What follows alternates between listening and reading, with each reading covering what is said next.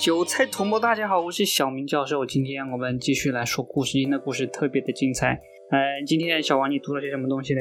我现在要开始讲，就是量子场是什么？科学家怎么发现量子场的呢？这世界上所有的东西都是由原子组成的嘛，对不对？嗯，我们小时候学的那个原子模型啊，就是中间有一个原子核，然后旁边会它会画上一颗一颗的电子跟质子绕着这个原子核。但是科学家发现，其实真正的原子模型不是长这样的，真正的原子模型是中间有一个非常非常小的原子核，然后旁边它围绕的是一团像电子云的东西，就是旁边都是很微小的电子，但是它比较像是一团云，一团能量。它不是像我们原本原子模型，它是就是画一颗在那边跑，不是这样。对，我们刚才说，所有的物质都是原子组成的。那原子，原子其实就是一团能量，也就是说，所有的物质都是由能量组成的。嗯，所以说，这个世界上有百分之九十九点九九九九，全部都是由能量组成的，大概只有百分之零点零零零零零一是物质组成的。而且呢，科学家还发现，这一团原子云呐，原子能量是完全没有办法预知的，它有无限种可能性，只有我们给它注意力的时候，它才会存在。没有给它注意力的话，它就会变回能量。就是你如果集中注意力，它就会形成一个电子；如果我们没有给它注意力，它就会呃又会回去变成那一团云、那一团能量这样子。所以说，我们把我们的注意力从外在的物质世界转移开来的话，我们就会变成没有身体、没有任何身份，变成谁也不是的状态。然后，甚至我们也会没有感受到任何的时间的存在。所以你只要专注于那些已知的东西的话，你就会得到那些已知可以预测的东西。但是如果你专注于未知的话，你就会开始创造那一些无限的可能性。嗯嗯，然后接下来他要讲就是冥想会改变你的大脑。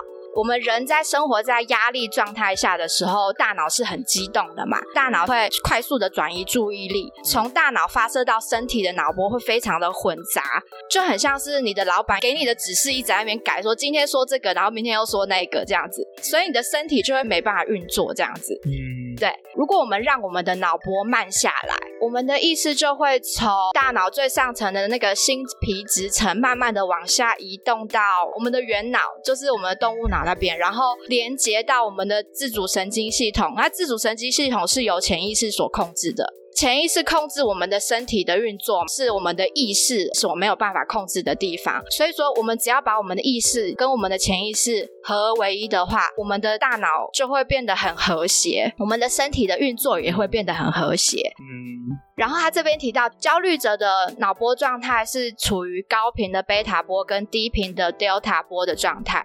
然后你冥想的时候，你会把你的贝塔波减少百分之一百二十四，然后 delta 波会增加一百百分之一百四十九这样子。呃，接下来他就讲到说，我们已经知道了，我们这个世界都是由能量所组成的。那我们要怎么把这些潜在的能量，把它转换到三维物质世界的实像？就像吸引力法则，你心里想什么，然后你就会生活中就会出现什么嘛。他的意思就是说，嗯你要怎么把这些潜能、潜在的能量转换成实像？好，他说有两个条件，第一个就是明确的意图。第二个是扬升情绪，扬升情绪就是那些爱啊、感恩那些比较正向的情绪。因为我们常常就会忽略那个扬升的情绪，我们就只是以为说我们只要想，用力的想，然后那个东西就会被吸引过来，不是这样的。我们还要带上我们的特定的情绪，去感受那个情绪，这样子你就会传播出新的电磁信号，然后对应到潜在的量子场里面的能量。那些电磁频率，把那些相对应的好的电磁频率给吸引过来，把新的那些经验、未知的经验给吸引过来，这就是真正的吸引力法则。然后他这边就举了一个科学实验，就有一个机器人呢，它左转右转的几率都是百分之五十，就是科学家把这个机器人放在一特定的区域里面，然后机这机器人就是会随便乱跑嘛，因为它就照着它那个百分之五十的几率这样随便转随便转，然后就算下来发现这个机器人呢都会平均的涵盖大部分的这个区域，就是平均的走这样。他们后来找来一群刚出生、刚破壳出生的小鸡啊，小鸡我们都知道，小鸡一破壳出生，看到谁就会认为它是妈妈，对不对？就会开始跟着那个他认为妈妈的人开始走。所以呢，他就把这群小鸡呢，就是一破壳看到这个机器人，就把这个机器人当了妈妈，然后一开始就让这些小鸡就跟着这个机器人这样到处走，到处走。走了一段时间之后，科学家就把这群小鸡关在笼子里面，就把这群笼子里的小鸡放在这个区域里面的某一个角落。这群小鸡就很想要跟着它妈妈走，对不对？可是他又不行，他被关在笼子里，所以他就一直看着，很渴望的看着这个机器人，想说好想跟着妈妈走哦。然后这个机器人它本来是随机转的哦，结果慢慢的这个机器人它的路径竟然都只围绕在这个笼子周围而已，它没有平均的走这个区域了，它就只是在笼子的附近走而已。也就是说，小鸡的意念去影响了机器人的路径。动物也是有意识的，是的。很酷吧？这就是唯心主义啊！就是你的意识改变了物质世界这样子，所以是有可能，就是我们可可以透过我们的意识、我们的扬声情绪去改变物质世界会发生什么事情。但是你要注意，就是你不要去感到焦虑，说这件事情到底什么时候会发生啊？你这样子，你就会很容易回到旧有的模式里面。你你不是说只做一次冥想，你就可以把这些好的物质给吸引过来？你必须要反复的去做它，让它长时间下来形成一个新的模式，很长期的传递相同的频率，那些量子场的频率才会被你吸引过来。然后他现在就是讲到他儿子就是用了这一套方法，然后发生了一些很神奇的事情。就是他儿子呢是一个冲浪的爱好者，他在工作了一阵子之后就辞掉工作，他决定就是去。冲浪七个月这样子，去大休息这样，然后在冲浪六个月之后呢，他就突然打给他爸说：“哎，我要有新的工作。”然后他爸就说：“好，来吧，我们来做那个冥想，就是教他怎么做。就是说，你先在纸上面写下一个 J，就是 drop 的意思，在那个 J 的周围画上一朵云，把这一朵云就是圈住这个 J 这样子，然后画两圈这样，然后。”他在左边的地方写下他儿子想要是什么样的新工作，然后他儿子就开始许愿，他就说：“我要，我希望在全世界任何一个地方都能工作。”然后第二个是我希望我赚的钱可以比以前的工作还多。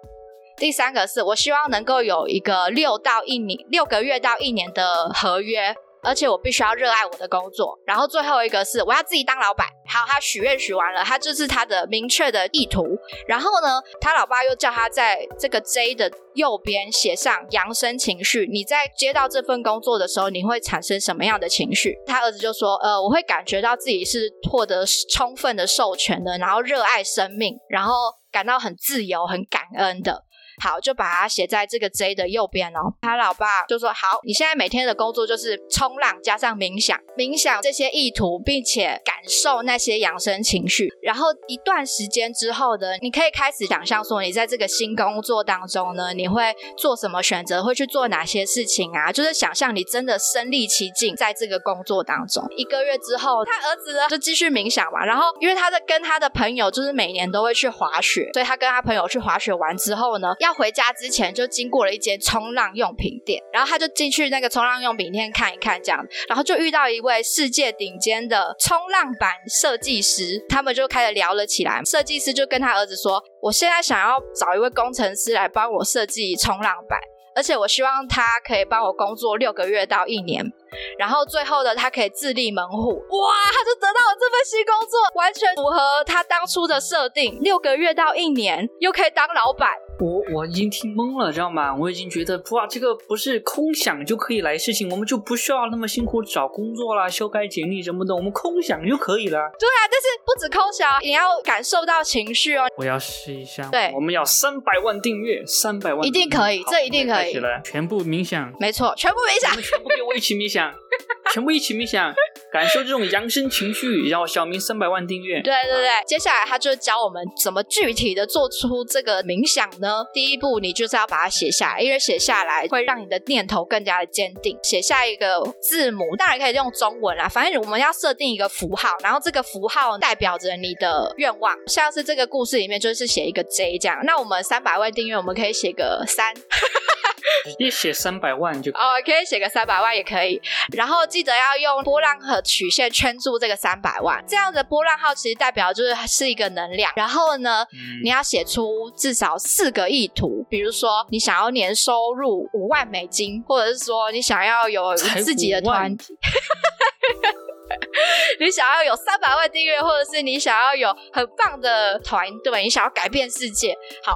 写出至少四个意图，然后呢，再写上扬升情绪，像是什么样扬升情绪呢？举例来说，就是感到非常的自由，很感恩，很热爱生命，充满了喜悦，然后有价值，感觉到不受到任何限制，这些都是扬升情情绪的举例。这样，接下来也可以开始你的冥想。怎么开始呢？你先闭上眼睛，找一个舒服的坐姿，双手放在大腿上面，然后首先先感觉眼睛后方的空间，接下来是头部中央那附近的空间，再来是。喉咙跟头后方那个空间，接下来是头部以外的空间。这边记住哦，他把注意力放在的都是那个空间上。我们之后会说明为什么我们要把注意力放在空间上面。刚才讲到喉咙后方的空间，再来是喉咙中央的空间，喉咙以外的空间，然后脖子周围的空间。再来是胸腔中间周围的空间，跟身体整个身体周围的空间，然后肚子后方的空间，最后就是感受那个臀部周围的空间。你可以去录一段音频，然后去引导你自己把注意力去转换这些空间上面。然后臀部完了之后呢，去感受到整个房间所占有的空间。然后感受完之后呢，再感受房间外面整个房间外面所所占有的空间。然后现在呢，把你的注意力从这些空间上转移开来，成为。没有身体、没有身份、没有人事、实地物的状态，成为纯粹的意识。如果你分心了，你只要再回到当下就好了，不要慌。接下来想起你所设定的那个符号，感受到这个字母充满着潜能，充满着能量，然后围绕在你的内在以及周遭，就会感受这个符号的能量。想一下，你现在你所设定的那些条件是什么样子？你会经历什么样的经验？然后去感受那些你所设定的扬升情绪。最后，你必需要去臣服于一个更伟大的心智，臣服于这个宇宙，让这个更伟大的心智去祝福你的身体，祝福你的人生，祝福你的挑战。最后呢，慢慢的再把你的意识带回到你的房间里，然后当你准备好的时候再张开眼睛。这就是整个冥想的具体的流程。这个冥想它有一个名字叫做接通新潜能的冥想法。嗯，懂了。好，那我今天我就先讲到这边，换你吧。好的，好的。现在我们在订阅三百万的路上啊，我们就讲一讲美国的司法腐败啊。这个当时我们讲到一个小的 M 公司，对吧？当时被那个大的伊朗集团公司牵扯到这个所谓的刑事案件里面。上次我们讲到伊朗公司呢，被毫无理由的就调查了，然后说他们呃阻碍司法公正罪，就是说他们在这个来之前。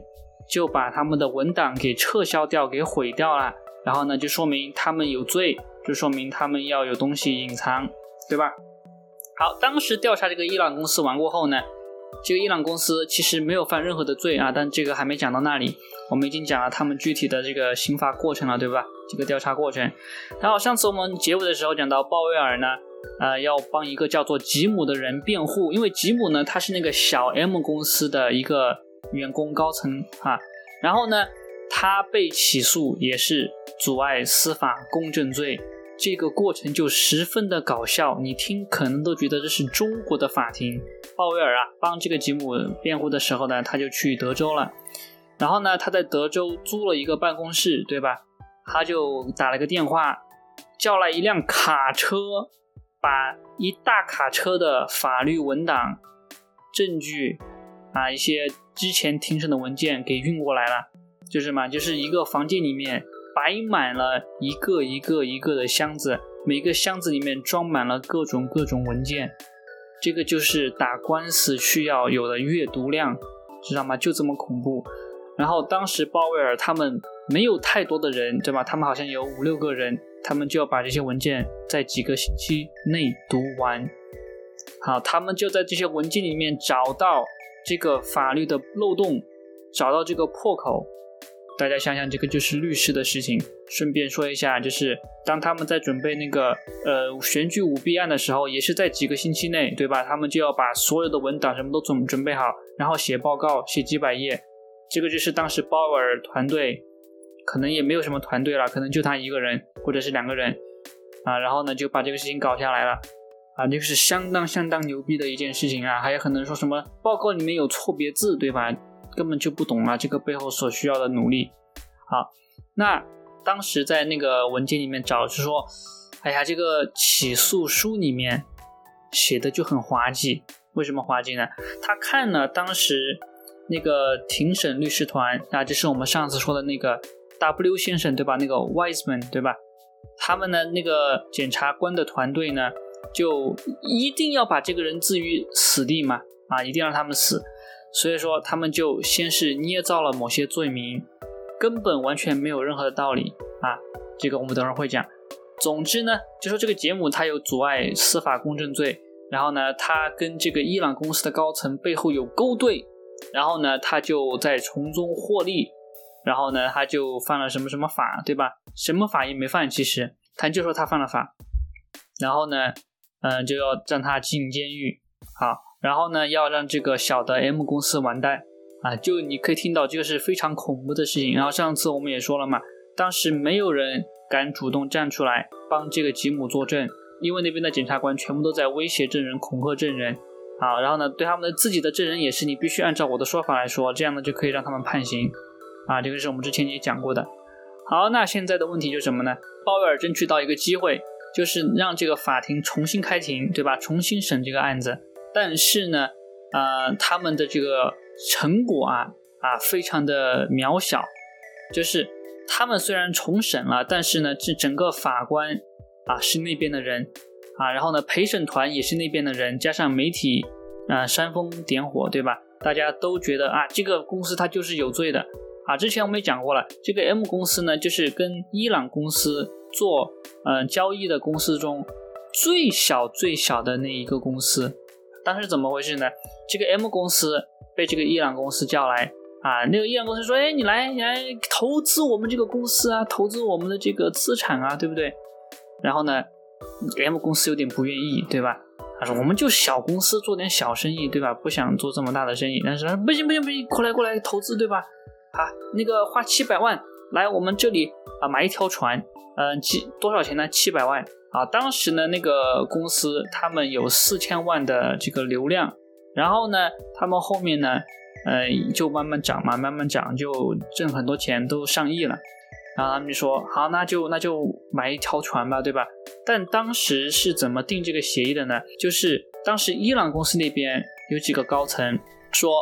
我们把这个货船卖给你，然后货船上面呢有这个尼日利亚还是尼尔吉利亚啊，反正是这个国家对吧？一个小国，非洲小国。呃，上面呢有资源，我们可以在那个国家设立电厂，哎，在那边进行发电厂。在发电厂呢，这个就是我们的能源项目对吧？所以你就投资了我们的能源项目。但是呢，啊，这个不白投资对吧？你先买了这个船啊，买上面的东西，然后呢，我们在几个月内呢就会把这个东西买回来啊。我不知道这个具体是怎么操作的，反正那个公司伊朗公司就说，我们先你先投资，然后呢，我们把这个船买回来，然后呢，这个事情就干了。过了一段时间过后呢，这个伊朗公司没有把那套船买回来，就没有买回来，好，那条船就放在那儿了。然后这个检查团说什么呢？他说：“你看到没有？这个伊朗公司把这个船卖给那个 M 公司，M 公司拿到船过后啊，就是自己的了嘛。但是他们没有把这个船卖回给伊朗公司，这说明什么呢？说明他们在帮这个伊朗公司做假账，不仅是帮他们做假账哦。”而且他还让这个公司丧失了诚信。这个公司本来是个很诚信的这个服务，对吧？结果这个 M 公司这么一闹，对吧？哇，他就把这个公司的诚信给破坏了。就是说，这个这个 M 公司他在呃犯罪啊，他们接受了贿赂啊，他们怎么怎么样，就为了自己的钱，他们就在商业上做欺诈行为。哇，什么样的罪名都串了，你看到没有？就是我们之前说的嘛，检察官可以随便的呃过度指控你。更扯淡的事情是什么？你知道吗？就是，嗯，这个吉姆啊，就是被指控的那个人，就是鲍威尔辩律律师要辩护的那个人，对吧？他当时呢，在那个公司里面，这个是真的。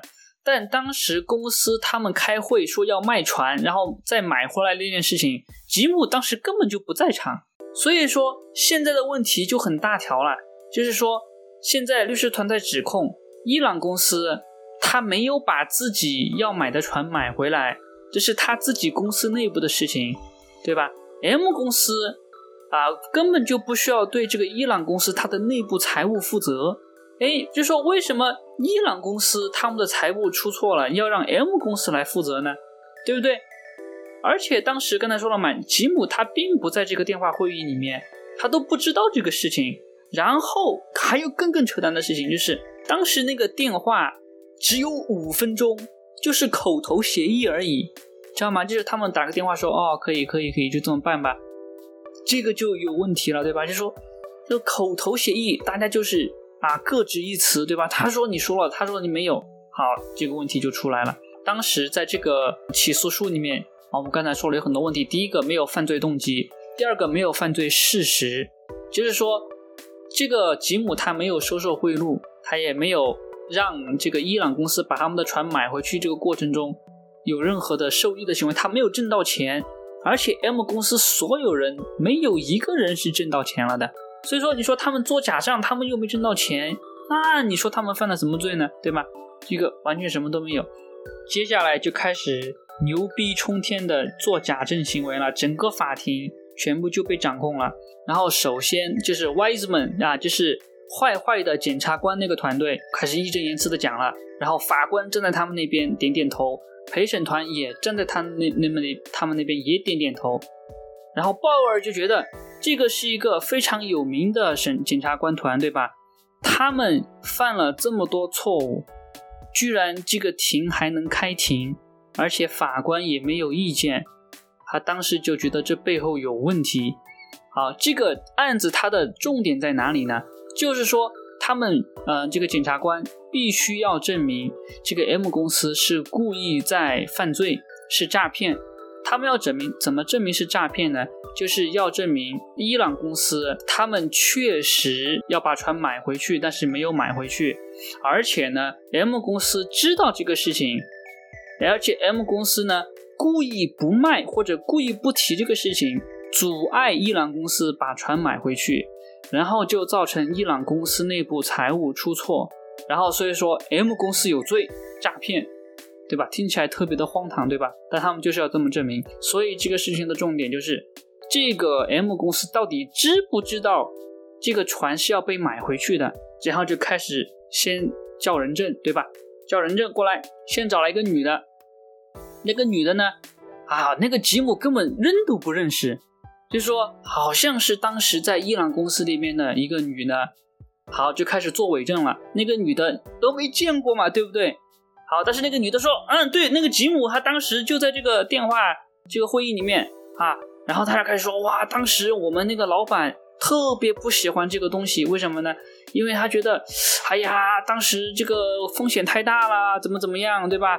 啊，当时我们都不想，嗯，做这个交易，但是呢，他们还是做这个交易了。啊，这个就是那个我们这个检察官说的这个样子啊，一定他是真的啊，我作证啊。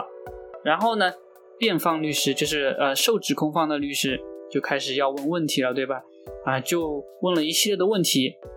好，特别是问到一个关键的问题的时候，你当时啊，是不是真正的啊，就是明确的给这个 M 公司说你们要买回去这点上面对吧？然后呢，那边就开始打哈哈，对吧？就开始撒谎了，而且所有人都知道他在撒谎，知道吗？他就说，呃，有有有，我们有我们有。好，然后这边控方律师又问问题，对吧？就是说，哎，你们那边到底，你这个当时你们谈这个买船跟卖船，对吧？你们当时谈的这个是不是当时最好的交易？检察端那边的原告他就是说啊，当时是最好的交易，就是这个交易是呃大家利益最大化的。他就继续想问，对吧？有没有可能有更好的交易？就是说当时那个交易怎么样，你才知道是最好的交易？有可能那个当时的那个交易那个协议不是最好的协议呢，对不对？刚刚问这个问题，那边的检察团啊就开始反对，法官我反对，不准问这个问题，我这个问题已经回答了。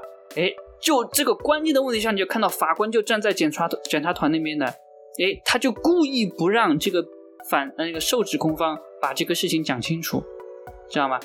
好，现在他说好的，反对有效，不准再问了。哦啊，受指控方就完全没有办法再问这个问题啊，就这条路已经被堵死了，你没有办法证明他们在说谎，你也没有办法证明啊，他们当时就知道这个是一定是最好的协议，对吧？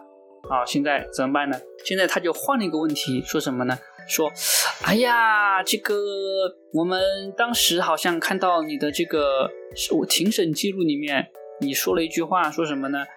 你当时给 M 公司的老板说，当时他们会尽全力啊，在六个月内把那个船买回来。当时是不是说这个话？那个人就开始，哎呀，就不知道怎么回答了，对吧？就说，诶，这个我不知道，我不知道。这边受指控方已经抓住那边指控方撒谎了，对吧？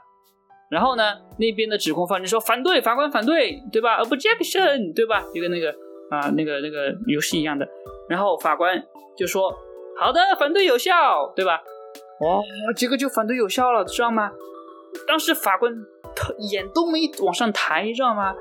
被指控方就只能怎么样呢？传唤证人。专门把当时给他做笔录的两个 FBI 探员找过来，然后呢，让那个两个 FBI 探员当面指证说：“你当时就是这么说的。”然后最后他才说：“好好好，就是这么说的，就是这么说的，对吧？”然后再开始下一步，知道吗？然后又回到刚才那个问题，然后他就又问：“好，当时你是不是说了你们会尽全力把那个船船买回来？”然后那边就只能说：“呃，这个啊，据我所知呢。”好像好像是啊，好像是好像是因为 FBI 已经说了嘛，好，然后他就又问对吧？又问，哎，你既然知道话对吧？那就说明别人不是故意要不卖给你的对吧？你因为你你要买回去嘛，你既然承认了自己要买回去对吧？你就不能说别人故意不不卖给你啊，不不让你买回去或者不不告诉你怎么怎么样的？律师就反对，法官反对对吧？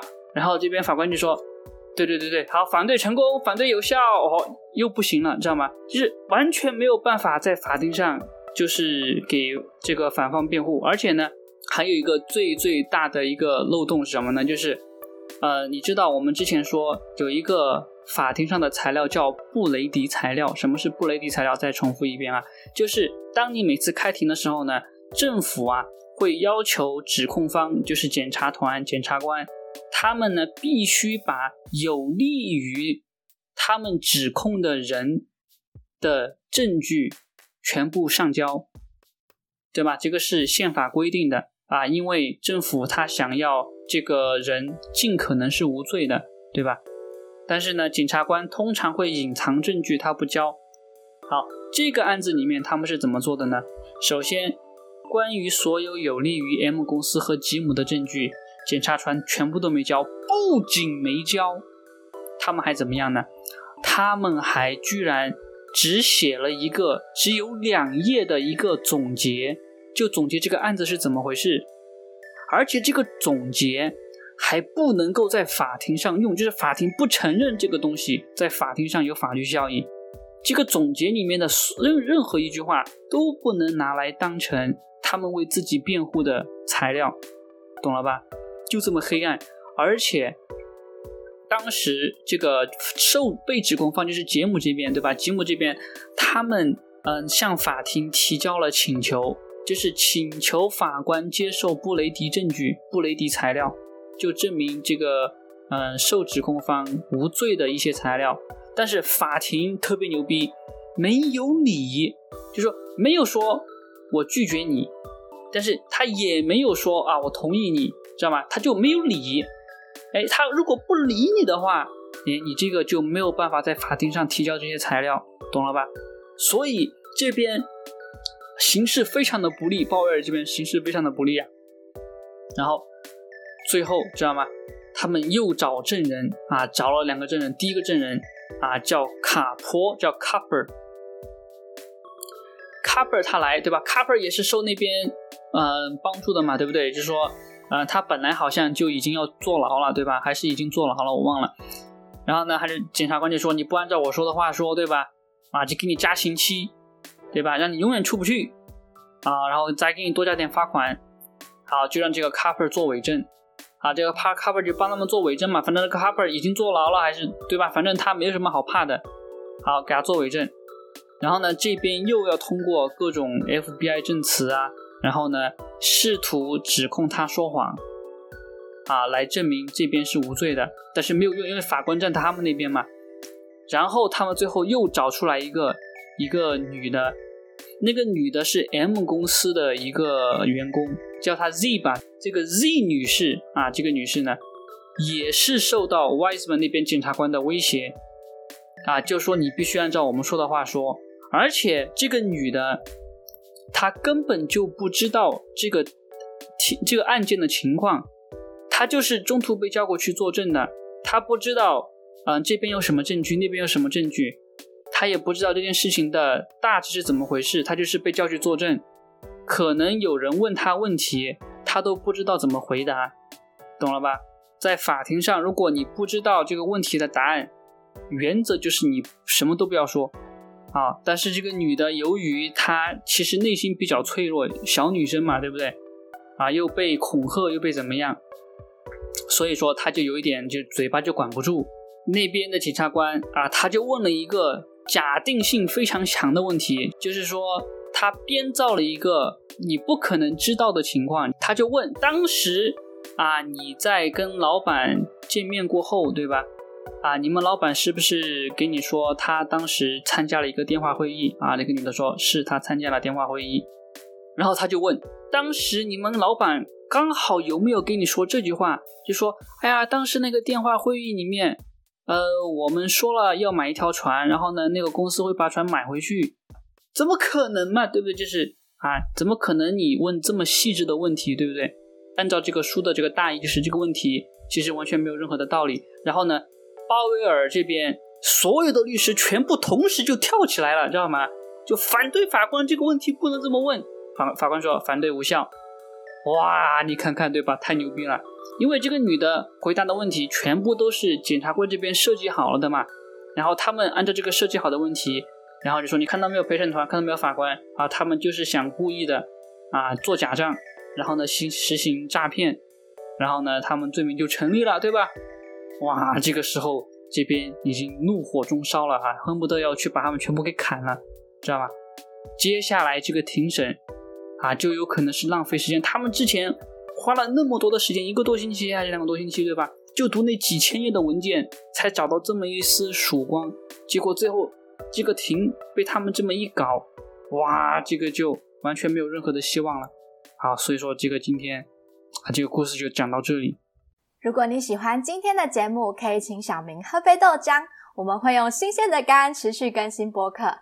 赞助连接在描述栏哦。如果你想看小明英俊的脸庞玩游戏，可以关注小明新开的油管频道“低级黑小明游戏 Gaming”，也可以加入 Discord 群或者电报群与小明语音互动。感谢各位的收听，我们下次见。